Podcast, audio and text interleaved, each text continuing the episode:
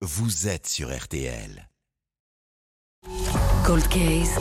Les mystères de l'été sur RTL. Chaque samedi, chaque dimanche, on s'intéresse à un nouveau cold case, une enquête classée.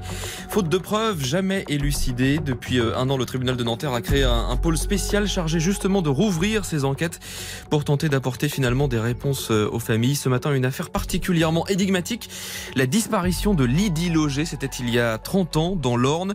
Le corps de cette jeune mère de famille n'a jamais été retrouvé, mais son ADN a permis de remonter jusqu'à un certain Michel Fourniret, le célèbre tueur en série. Le chef du service police-justice de RTL, Thomas Proutot, nous replonge au cœur de ce mystère. Samedi 18 décembre 1993, Lydie Loger se rend en voiture à Alençon pour des achats de Noël. En fin d'après-midi, la jeune femme regagne sa maison de Saint-Christophe-le-Jajolet, un petit village de l'Orne, puis elle disparaît. 30 ans après, sa sœur Sophie se souvient de l'angoisse qui a saisi la famille. On sait qu'elle a été acheter son sapin de Noël, qu'elle a été acheter le cadeau de son fils. Euh, ma maman et ma tante, ils l'ont appelé vers 19h. Là, ils l'ont eu au téléphone. Et puis, euh, à 21h30, ouais, plus rien. Ça répondait pas, le téléphone, euh, il y avait personne. Et hum, c'est pour ça que je l'ai appelé toute la nuit. Rien, toujours rien. Euh, maman me dit, mais peut-être qu'elle est sortie. Je dis, non, elle n'est pas sortie, je le sens trop. Terrible pressentiment qui se confirme. À l'intérieur de la maison, aucun désordre. La voiture est garée dehors. Pour Sophie Loger, sa sœur ne peut avoir volontairement abandonné son fils de 7 ans, gardé ce week-end-là par le père dont Lydie est séparée. Mais le premier contact avec les enquêteurs est difficile. Nous avons été à la brigade de gendarmerie à Mortré. Donc là, les gendarmes sont été là. Oui, mais votre sœur, elle est majeure. Bah, les femmes sont volages. euh, là, je crois que si j'avais pu, j'aurais pu filer une paire de claques. Les gendarmes lancent finalement des recherches. Quelques amis et collègues sont interrogés. L'ex-compagnon est placé en garde à vue, mais rapidement libéré. Aucun indice, aucune piste. Lydie s'est volatilisée. Des photos sont placardées dans Alençon.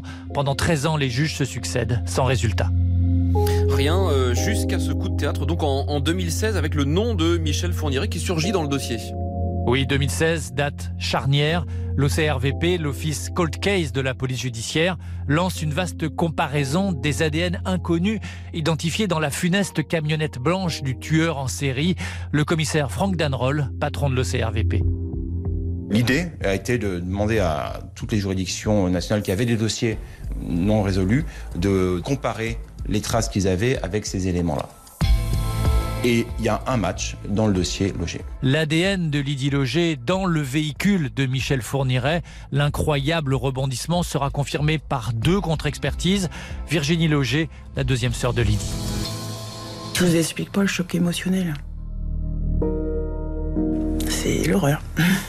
On savait qu'elle avait disparu, euh, pas volontairement, mais euh, de là à être euh, tuée par un cinglé. euh, Placé en garde à vue en 2019, Michel Fourniret fait des quasi-aveux à sa manière. Je ne vois pas qui d'autre que moi a pu lui ôter la vie.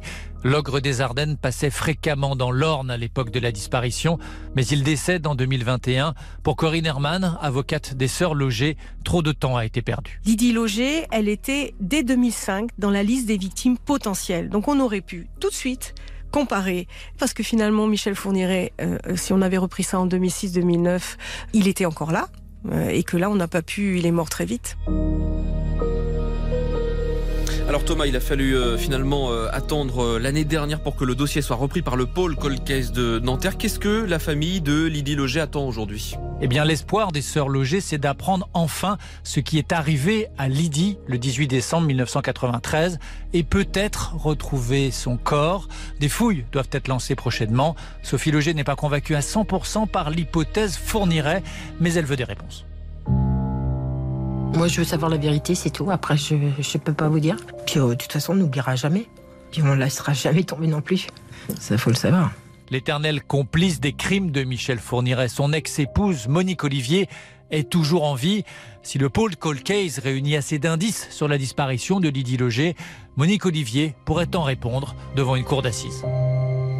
Thomas Proutot pour ce dernier épisode de notre série des mystères criminels de l'été, des enquêtes à retrouver sur l'application RTL et sur RTL.fr.